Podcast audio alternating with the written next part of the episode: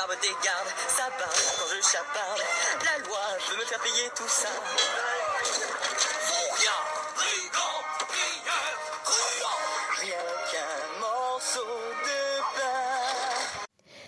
Shalom à toutes et à tous. Merci d'être de retour sur DAF Yomi pour l'étude du DAF 33 du traité Nédarim. Notre référence du jour, vous l'aurez reconnu je pense, il s'agit du classique de notre enfance, Aladdin. Je cherchais tout particulièrement à retrouver la phrase rien qu'un morceau de pain, puisqu'il est question, à travers la fin de notre DAF, d'une personne qui vole, là encore, du pain à quelqu'un d'autre. Précisons le cas. Mon amie Clémence a fait le vœu que je ne bénéficierai plus en rien de ce qui lui appartient. Ceci semble notamment impliquer qu'elle ne peut plus m'offrir du pain afin que je m'en nourrisse. Toutefois, que se passe-t-il si je décide de prendre les devants et de lui dérober le pain qui lui appartient?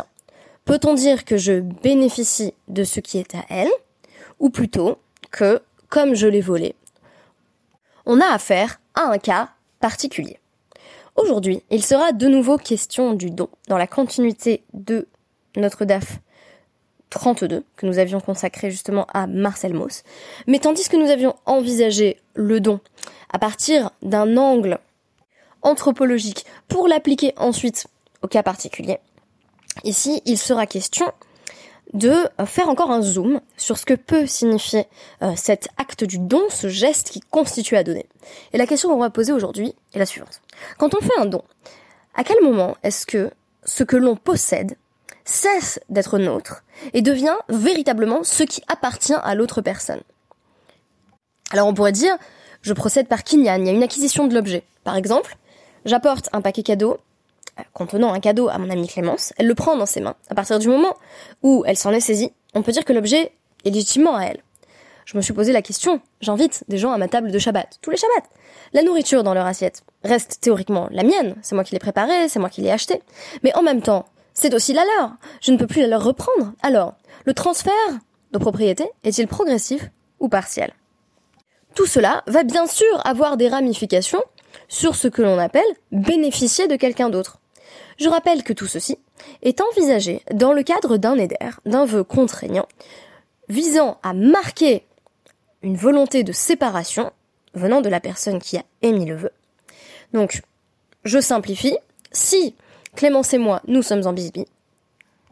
Clémence, dans un accès de colère, peut décider de faire un vœu pour m'interdire d'avoir accès, alors on a analysé de cas, d'avoir accès soit spécifiquement à sa nourriture, soit tout simplement à tout ce qui lui appartient, de sorte que euh, je ne pourrai plus tirer aucun profit euh, de ce qui est sien. Donc, je vous renvoie au podcast 32 euh, pour savoir notamment ce qu'il se passerait si une fois que Clémence a formulé ce vœu, je décidais moi de, on va dire, lui faire une tova et donc de, de, la sauver de circonstances particulièrement difficiles, euh, par exemple en remboursant ses dettes auprès de la banque, où il est notamment question dans la première partie de notre DAF 33 de Saveda. Donc, que se passe-t-il si je décide de rendre à Clémence son iPhone qu'elle a fait tomber dans la rue. Je le ramène chez elle. Il s'agit de la mitzvah de Hashava Saveda en Ashkenaz, Hashava Taveda en Sepharad. Et la question que euh, va résoudre finalement notre Gemara, c'est aussi pourquoi n'est-il pas interdit de faire Hashava Taveda? Pourquoi n'est-il pas interdit de rendre un objet qui a été perdu? Alors, tout d'abord, il faudrait analyser la question de bénéfice. Est-ce que euh, Clémence va tirer profit du fait que je lui ai ramené son téléphone? A priori, il est tout à fait évident que oui. On aurait donc deux sources de plaisir possibles à partir du moment où euh, Clémence retrouve son iPhone. Tout d'abord, le plaisir de la faveur que je lui ai fait en rapportant cet objet. Mais également le plaisir, sans doute euh, bien plus intense d'ailleurs, d'avoir retrouvé son iPhone, peu importe qui le ramène d'ailleurs. Il nous faut donc expliquer pourquoi dans le cas de à Aveda, il n'y a pas d'interdit, alors même qu'il semble y avoir pour Clémence double source de plaisir, en dépit de son vœu qui, je le rappelle, lui interdit de tirer le moindre bénéfice de quoi que ce soit que je fasse, ou de quoi que ce soit qui m'appartienne. On pourrait dire ici, eh bien, tout d'abord, la première source de plaisir. La première source de plaisir, ce serait le fait que ce soit moi qui lui apporte, parce que je l'apprécie.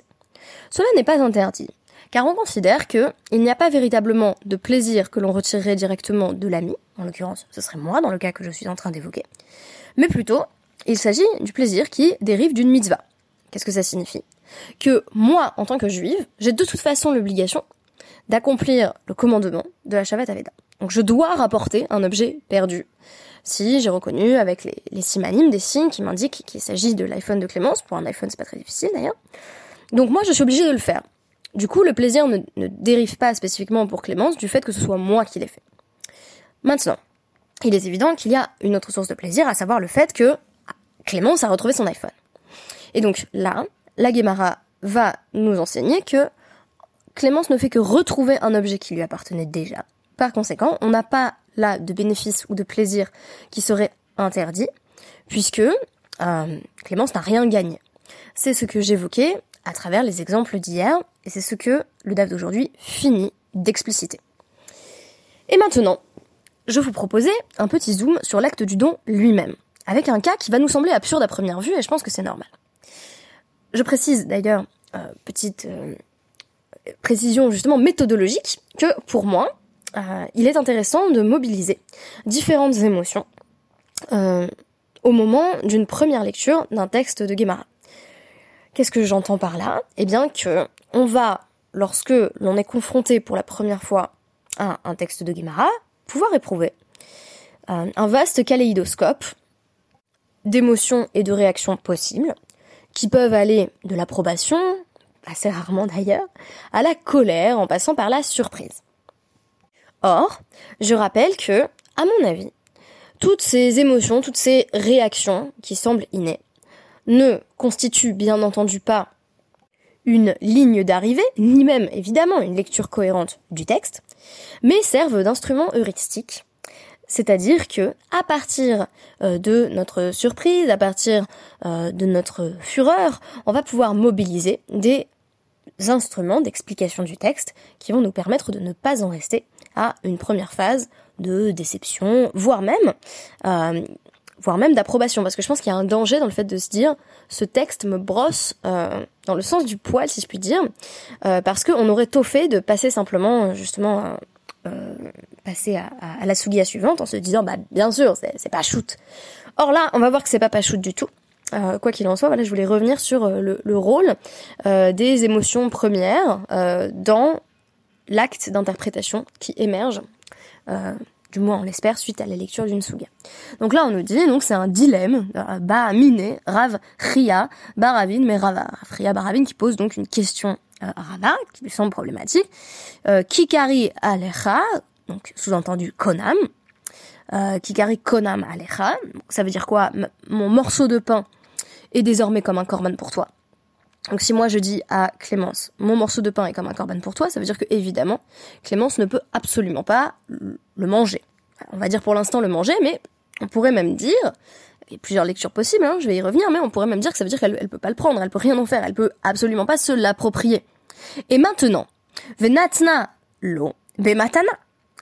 Et maintenant, je le donne en cadeau, matana, à euh, Clémence, alors que j'ai fait ce vœu en vertu duquel c'était comme un corban pour elle, donc c'était un, objet euh, sanctifié. A priori, elle ne devrait pas y avoir accès. Je rappelle que la sanctification est une distanciation. Mahou, que se passe-t-il? Kikari à Marlowe. Qui était Birchouté Houdé Assour Est-ce que quand je dis Kikari, entendez ici le suffixe de la première personne, quand j'ai dit mon morceau de pain, est-ce que je voulais dire tant qu'il est dans mon reshoot, tant qu'il est dans mon domaine, c'est-à-dire tant qu'il m'appartient, il est interdit Sous-entendu, à partir du moment où je le donne en cadeau, bah, il n'est plus interdit, puisque ce n'est plus Kikari, mais Kikara, dans le cas de Clémence, ou Kikaro si c'est un homme, c'est-à-dire que c'est le morceau de pain de la personne à qui je l'ai donné. Et là, on a envie de dire, oui, mais alors du coup, qu'est-ce que j'ai interdit en disant Kikari? C'est bien la question. Oh, Jilma, Alecha Amarle. Il avait euh, chaviuté Hekdash.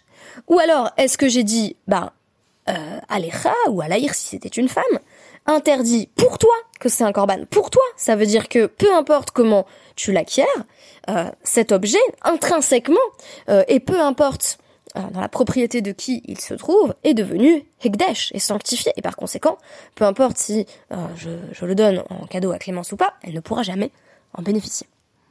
Rava va répondre à travers ce qui nous semble être du bon sens. D'ailleurs, c'est souvent qu'on retrouve euh, auprès du personnage de, Rava une sorte de svara, le raisonnement logique le plus élémentaire. Il répond, ah bah, pshita, des afalgav, des euh, yahavale, bah, matana asur. C'est évident qu'à partir du moment où moi j'avais sanctifié le morceau de pain, euh, même si je le donne en cadeau, il reste interdit pour Clémence. Il, a été euh, rendu hegdesh, comme il a été signalé. réponse de Rav Ria Baravin. Et là, Kikari alecha leapukemai. Lave leapuke de iganva mine mignav. Quand j'ai dit mon morceau de pain est interdit pour toi, qu'est-ce que je suis venu exclure? C'est-à-dire, de quelle façon Clémence aurait pu malgré tout, en contournant mon vœu en quelque sorte, s'approprier mon morceau de pain? N'est-ce pas pour exclure le cas où elle me le vole? On voit bien qu'on a de nouveau affaire euh, à la première hypothèse, donc euh, qui a été birchoté ou des assours, c'est-à-dire tant que le pain est à moi, il est interdit à Clémence, mais si elle décide de briser mon vœu en quelque sorte et de me le voler, alors ce n'est pas l'objet qui est intrinsèquement sanctifié, mais plutôt le rapport de propriété que moi j'entretiens à l'objet. Qu'est-ce que ça signifie que si Clémence prend les devants et me vole mon pain, eh bien, il n'est pas interdit dans le cadre de mon vœu. Elle n'a pas le droit de me le voler, mais ça c'est autre chose si vous voulez, c'est un autre interdit. Ce n'est pas que la miche de pain est interdite spécifiquement en tant que j'ai fait ce vœu. Alors on a envie de dire, ça pour le coup aussi ça peut s'entendre d'un point de vue logique, parce que il n'y a pour ainsi dire aucun rapport entre mon vœu à moi, qui définit un certain rapport de propriété avec un objet dont je ne souhaite pas partager le bénéfice avec une personne que j'ai en face de moi, Clémence, et par ailleurs le fait que Clémence s'arroge ce droit en dépit de mon vœu. Donc, réponse de Rava là-dessus. Euh, Lo, les apouké, des i azmena ala. Réponse de Rava, non, quand on fait ce vœu en disant euh, mon pain à moi, c'est pas particulièrement pour insister sur la propriété, sous-entendu, bah tant que c'est mon pain, tu peux pas le prendre, mais si c'était plus mon pain, tu pourrais le prendre, parce que là on a envie de dire, par définition, hein, si tu l'offres, ce sera plus ton pain, donc qu'est-ce que tu pourrais interdire exactement? Vous entendez la question, j'espère. Si je dis à Clémence, tu ne peux pas euh, bénéficier de mon pain, mais que je lui dis, je te le donne, tu peux en bénéficier parce que c'est plus le mien, alors mon vœu, n'avait aucun sens dès le départ. Clara Rava nous dit, c'était pas de ça qu'il était question. C'était pour exclure, quand je dis, euh, donc euh, ma miche de pain est désormais interdite pour toi, on exclut, c'est-à-dire ne rentre pas dans le cadre du vœu, le cas suivant, le cas où j'avais déjà invité Clémence à manger de ce pain. Sous-entendu, et c'est très intéressant et très important, le vœu ne peut pas, euh, comment dire, s'activer ou rentrer euh, en application sur une promesse préexistante. Donc, si j'ai dit je reparle de mes invités de Shabbat. J'ai mis, voilà, je leur ai dit, je t'invite à manger, je te fais un steak de thon. J'ai mis le steak de thon dans leur assiette en disant, je t'invite à en manger. Je ne peux maintenant plus faire euh, le vœu que ce steak de thon soit conam pour toi. Donc, euh, je ne peux plus t'interdire de le manger à partir du moment où je t'avais déjà invité à le consommer. En d'autres termes, je ne peux plus faire un vœu, parce que en plaçant le steak de thon dans ton assiette, cher invité de Shabbat, j'ai affirmé que il était déjà à toi. Je ne peux donc pas faire un vœu dessus, du moins un vœu qui interdirait la personne à qui ce steak de thon appartient désormais d'en bénéficier, puisque ce n'est plus un objet sur lequel euh, j'ai euh, euh, la moindre influence, si vous voulez, sur lequel j'ai le moindre contrôle.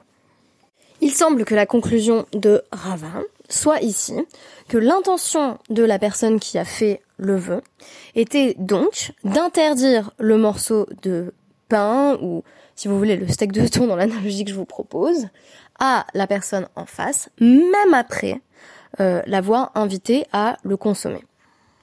Alors, il faut savoir que euh, j'ai eu du mal à comprendre vraiment euh, le sens de de ce dernier échange entre euh, Rava et Rafria Baravin parce qu'il existe beaucoup de versions différentes euh, qui sont disputées euh, par les Rishonim. Donc on peut trouver des interprétations contradictoires dans différentes traductions qui existent, dans différents commentaires qui existent.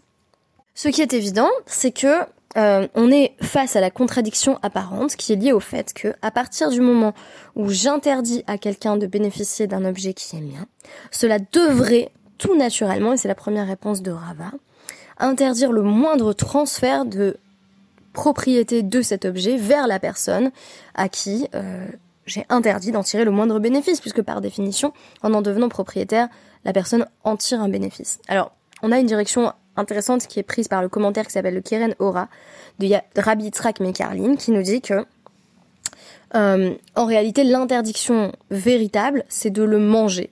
Et que donc, euh, la question que l'Agmara est en train de poser, c'est est-ce que euh, moi qui ai interdit à Clémence de manger mon morceau de pain, je peux tout de même le lui offrir, il est désormais à elle, mais elle ne peut pas le manger.